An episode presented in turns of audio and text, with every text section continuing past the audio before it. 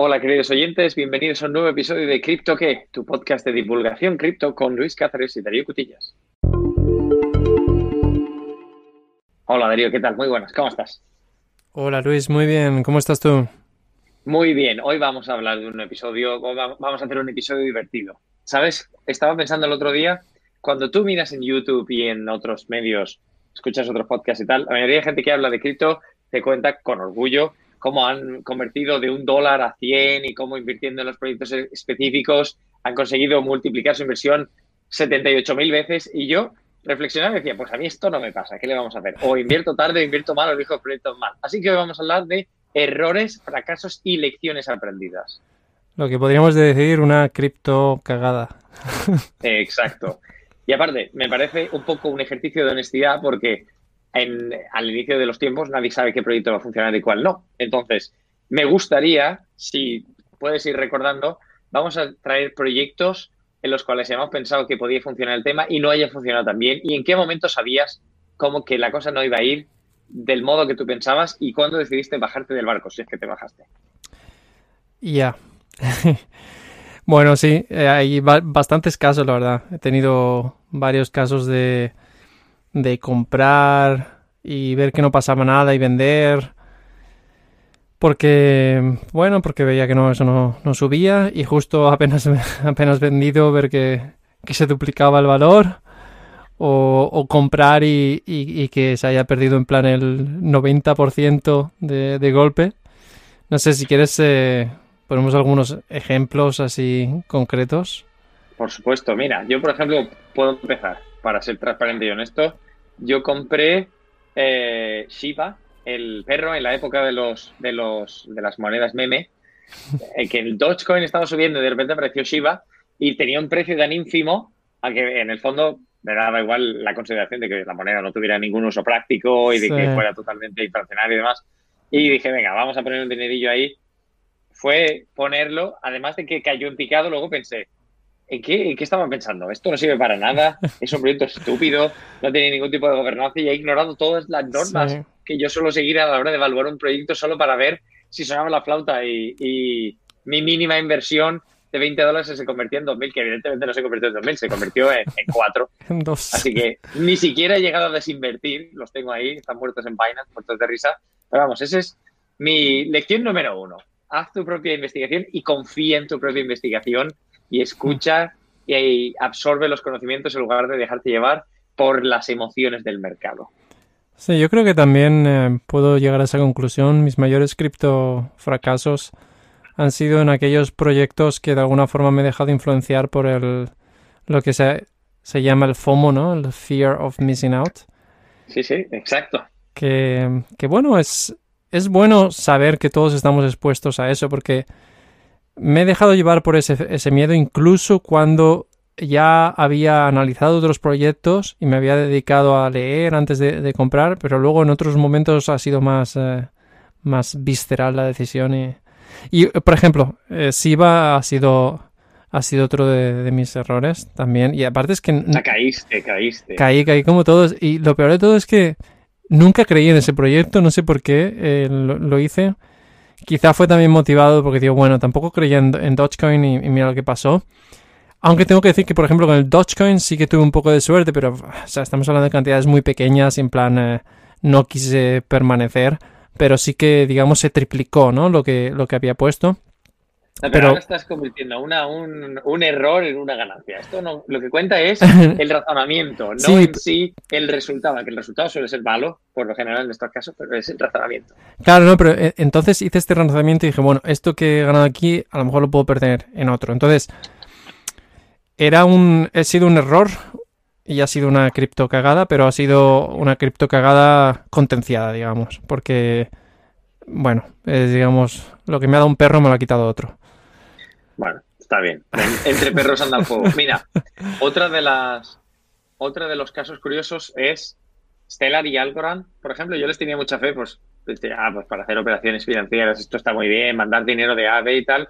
En realidad no he perdido, simplemente no he ganado, pero les tenía tanta fe a los proyectos, invertí, pasaba el tiempo y decía, vale, todo el mercado sube y estos dos proyectos están estancados. No, ni para arriba, ni para abajo, ni izquierda, derecha ¿qué estamos haciendo? Al final perdí la paciencia y dije, vale, vamos a salir y vamos a apostar por otros proyectos que haya investigado, pero me dio pena porque lo miro y cada vez que miro Stellar veo el potencial, veo el bajo coste. De hecho, lo sigo utilizando en materia práctica cuando tengo que mandar cuando tengo que mandar de un intercambio a otro o cuando quiero hacer transacciones y quiero que no me cobren, cambio Stellar, la hago y luego vuelvo a cambiar. Sí. Eh, y es, me sigue pareciendo un proyecto fenomenal, pero sin embargo el precio ni fu ni fa se mantiene ahí. Sí, bueno, es que también es, difícil con algunos tipos de, blockchains que son eh, de naturaleza inflacionaria, seguramente cuesta más que arranque el, el, el valor de, de, la criptomoneda. De todas formas, eh, yo tengo también casos de esos. Por ejemplo, o sea, caso como el que comentas tú de, de estar un tiempo en un, proyecto, en, mi caso fue EOS, por ejemplo, y curiosamente fue antes de, antes de leer y de entender el producto. Y del episodio. y del episodio, efectivamente. Y en un momento dado me cansé, digo, esto no sube ni, ni sube ni baja, bah, voy a quitarlo de aquí. Y fue en plan, quitarlo de ahí y pues no sé si al día siguiente o al otro, ¡pum!, se duplica. Pasa de, de valer, no sé si 4, 4 euros que estaba a valer 11 casi en unos días. Y es como, no, ¿por qué? Pero bueno, sí, son, eh, son criptoerrores de los que uno aprende, ¿no? Sí, por ejemplo, yo te puedo. Ah, venga, ya añadimos otro, BitTorrent. Todo el mundo sabe lo que es un torrent y si no lo sabes, lo, vamos a cubrir, pero vamos, descargas eh, peer-to-peer o descarga directa entre dos y resulta que eh, tú puedes básicamente utilizar el token para obtener recompensas y si estás con el archivo y otros pueden hacer a tu archivo y continuar con él, pues entonces tú recibes recompensas del token. Vale, no sé si lo explica, ha quedado fatal, pero vamos. Si tú participas de BitTorrent y tienes el ordenador abierto y la gente se puede conectar a tus vídeos y descargárselos, entonces recibes. Vale, pues yo lo vi y dije, ah, pues esto es una utilidad práctica clara, va a funcionar. Está, estamos hablando de tiempos prematuros, primitivos. Compré, ni para adelante ni para atrás, de nuevo, ahí estamos. De hecho, creo que ha perdido la mitad del valor, aunque era una cantidad ínfima, pero sí. Sigue siendo, si lo miras en operaciones, a porcentaje, menos 40%. Menos 40% poco es poco, pero menos 40%. Y lo veo y digo, vale, igual es, puede ser que con el auge de los productos de las plataformas, de Netflix, de Spotify, de todas estas, que la gente ya no tenga necesidad de hacer torres. Pero vamos, hasta donde yo sé, debería haber necesidades de hacer torres. La gente querrá seguir viendo películas de manera quizá de dudosa legalidad. Bueno, es que al final el, el valor va ligado a valores un poco subjetivos de cada persona y luego también eh, depende del número de tokens que hay en circulación, etcétera, los tokenomics, ¿no? Que, que, decimos. Exacto. Y como decía en el refranero español, solo un necio confunde valor y precio. Exacto. Eso es, eh, es muy cierto. Venga, bueno, Darío, te... sé, que lo, sé que lo hemos comentado, tengo curiosidad. Cuéntame el, tu famoso caso del Hopper. Sí, el Hopper. Mira, no sabía ni cómo se pronunciaba, yo siempre decía Hopper.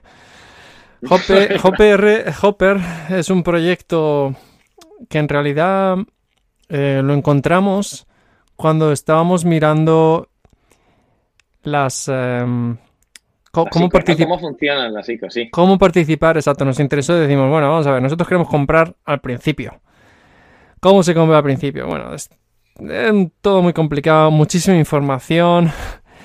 Y al final uno en, entendí lo que había que hacer. Y bueno, pues me abrí mi cuenta en Metamask, no sé qué, pasé Ether, etcétera. Digo, voy a poner aquí X, X Ether.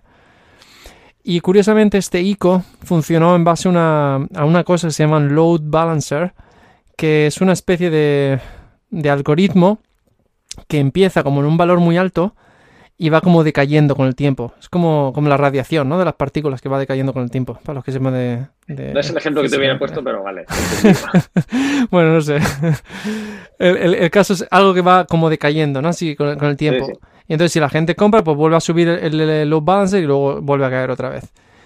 ¿Qué pasa? Que había mucha agitación en, en, en, torno a este proyecto porque es un proyecto que era para resolver el tema de la privacidad. Es una especie de VPN descentralizada donde la gente puede actuar de nodos y entonces es pagada por, por esos eh, saltos que hace de un nodo a otro, etcétera, etcétera.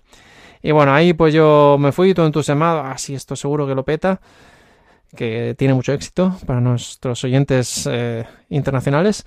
Y de repente, mmm, no, me di cuenta, digo, aquí la he, la he fastidiado. Y básicamente el este load balancer empezó como a 1,7 dólares por token. Mm. Yo compré cuando estaba en plan a 1,2 y ahora mismo el valor del token no llega al dólar, ¿vale? Así que eso ha sido una gran... eh, no, sé ni el porcentaje, ni lo he mirado. Gran no es, pero sí hay, hay cierto porcentaje de pérdida, eso se puede entender. Sí, no, pero ¿sabes qué pasa? Que en realidad yo todavía no he perdido, porque yo no, no pierdo hasta que no vendo, ¿vale? Entonces las cripto... la- las cripto cagadas, si ya lo que voy a recuperar es mínimo, me da igual. Entonces la dejo ahí y a ver, a ver qué Pues pasa. ahí por si acaso, ¿no? Claro. Bueno. Pues como tu Shiba, ¿no? Me imagino. Eh, sí, de hecho ahí siguen. Eh, mira, eh, lo voy a mirar, espero que los- la agencia impositiva no esté mirando, pero es un millón 260 260 Shivas por un valor total de 8 dólares. Bueno, que si están mirando que te desgraben, porque en el, por este debe- deberías poder desgrabar. Bueno, bueno, eh, la materia impositiva la dejamos para otro día. Pero Sí, vamos, sí. también puedo recordar haber mirado, no es, también está la cuestión, no es solo lo que se pierde, y para ser realistas, en el mundo cripto, como hay lo que se llama el bull market, que en general Mm. casi todas las monedas suben cuando el Bitcoin solía subir, pues lo normal es que hayas conseguido eh, no perder, sino hacer algo de, de dinerillo en la operación. Pero luego están las opciones en las cuales dejas de ganar también. Por ejemplo, sí. momentos en los cuales dices, uy, este token ha alcanzado su máximo valor histórico, ya voy a desinvertir. O momentos en el cual, por ejemplo, yo sé que tú eres un eh, gran valedor de Arwave y en su día compré algo y luego dije, vale, esto ya ha llegado hasta donde tenía que llegar, vamos a sacar. Y ahora creo que ha multiplicado su valor 200% más y aquí estamos Sí. mirando los toros desde la barrera. Sí, sí, lo cierto es que yo recuerdo aquella primera, bueno, tuvimos esta reunión de, de Navidad en la que hablamos y yo os introduje este Arwave que estaba mirándolo y dije, este proyecto me parece súper interesante, no sé qué, y valía 2,5 Dos dólares. dólares. Dos dólares. Y ahora Y- vale 62, queridos oyentes. Sí, lástima- 62. Lástima que no, lástima que no, que no compré mm, más, pe- pero Sí, claro. Pues bueno. Si tuvieras una bola de cristal sería muy fácil. Haber invertido en Ah. Google hace 30 años. Pero bueno, sí, que, que al final eh, la conclusión es que, que hay mucho fant- Bueno, no quiero tampoco ser agresivo. Hay mucha gente que solo habla de las grandes ganancias que hace con el cripto. Al final esto es como todo, una vez se gana, otra vez se pierde. Y si tienes suerte, tus ganancias son mayores que las eh, pérdidas. Pero, haz- eh, bueno, eh, hay que ser honestos Bueno. también. No solo, no solo suerte, sino también hacer tu propia investigación. Por ejemplo, el último capítulo que hicimos de Solana lo hicimos porque nos interesaba Solana, nos interesaba el token, le habíamos visto potencial. Y vale, no voy a decir que somos un oráculo de fidelidad, pero hicimos el capítulo cuando Solana valía 70 y ahora vale 120. Estamos hablando de hace una semana y media. Sí, sí, no, a, a veces sí que ves un poco el valor intrínseco o, o la potencialidad, porque a veces no es el valor intrínseco, a veces es simplemente el, eh, el- La el- la posibilidad de mover sentimientos y mover pasiones. Y, y hace- a- con, con- con más conocimiento es posible acertar más veces. Esa es, digamos, la, la, la conclusión, diría yo. Exacto. Y luego siempre está que alguien llegue a un acuerdo con otra parte y que un proyecto que parecía muerto de repente pase a tener grandes perspectivas de futuro. Exacto, exacto. Como el caso de que Arwave, que ha sido un gran, un gran beneficiado del hecho de haber sido seleccionado como, como blockchain para el almacenaje de la información de la red de Solana. Claro. Y luego, en general, hay que tener en cuenta, a ver, todo esto, saco mi dedo especulador, cuando veo la capitalización total del mercado de cripto que tiene, creo que son 2,1 trillones de dólares, como siempre trillones americanos, eh, hay posibilidad de que el mercado se duplique y se triplique en el próximo medio año o año. Ahora, eso no significa que todas las monedas vayan a duplicar o triplicar. Esto, sí, No. esto en realidad habrá 10 o 15 proyectos que explotarán en materia de valoración, habrá 15 o 20 que lo harán relativamente bien y habrá 80 que morirán. Por eso Sí. conviene, la- conviene investigar, mirar y ver y qué, cuál es la proposición, cuál es el valor que le están aportando estos proyectos. Si no, es cuando estás metiendo en la lotería y pasa pues, como lo del Shiba. Que si Sí. inviertes sin saber lo que estás invirtiendo, al final te quedas con un millón de, de nada. No, lo, lo peor de todo es que yo sí que sabía lo que estaba, lo que estaba metiendo. Sabía, sabía que estaba metiendo una, una mierda y, y una mierda que me llevé. O sea, Bueno, pero también puede estar, también está la posibilidad, por ejemplo, si viste el caso del Dogecoin, ahora han establecido un eh, governance board, una una junta de gobernanza para gobernar el Dogecoin y resulta que ahora vuelven los ingenieros a desarrollar para el Dogecoin y hacerlo un token aceptable y resulta que lo que era un meme sigue siendo un meme, pero, sigue, en, en, paso de pasar a cierto nivel de seriedad. Y luego, también hay que decir que hay, hay muchas ocasiones en las cuales el perfil de riesgo es distinto. O sea, no es lo mismo el que invierte en Ethereum, que ya sabe, vale, ese proyecto mm. tiene muchas posibilidades de tener éxito, también es cierto que no vas a multiplicar por 50.000. Y mm. luego hay otros que dices, vale, voy a buscar un proyecto que tenga poca capitalización, que no llegue ni al, ni al billón, ni al trillón, ni a ningún valor alto, sino que tenga a lo mejor 100 millones de dólares, que tiene muy mm. poco respaldo. Pero si sale, es cuando gana la lotería, entre comillas, porque si luego lleva, llega a valer 29 billones, imagínate la cantidad de veces que multiplicas. Pero Hmm. Hay altas probabilidades de que o sabes algo que el resto del mundo no sabe o vas a faltar. Sí, bueno, al final también hay que tener un poquito de suerte, la verdad. Es una suerte, digamos, suerte aumentada con, tu estudio, pero al final un poquito de suerte hay que tener. Porque... O conocer a alguien, o estar en el hilo de Reddit adecuado, donde alguien sabe explicar cuál es el valor de esta proposición hmm. y demás. Por lo general, de todos los proyectos, por ejemplo, me acuerdo todos los sushi swap y todos los swap de comida, que en su momento estaban bastante potentes y mira ahora dónde están. Ya. Bueno, quizá, mm, quizá aprovechamos que estamos hablando de estas cripto, cripto estos cripto errores para comentar o recordar cuál es la misión de nuestro, de nuestro podcast, ¿no? Que, mm, nosotros no buscamos tanto dar eh, información financiera, sino, sino queremos bueno, creemos que la tecnología blockchain va a afectar eh, de manera significativa nuestras vidas y, queremos eh, divulgar y dar a conocer esta tecnología y los proyectos, etcétera, e intentar hacerlo de una forma accesible para, todos los públicos. Exacto.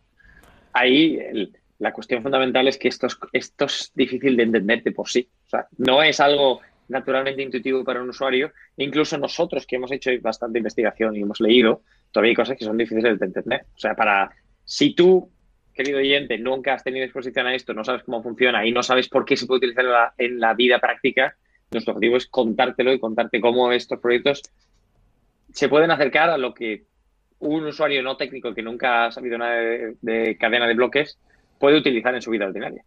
Ahora ya lo que tú decides ahí utilizar, invertir o no invertir, eso es tu asunto. No proporcionamos consejos financieros, mm. aunque nos riamos o mm. aunque especulemos acerca de cómo se puede mover el mercado financiero en general. Sí.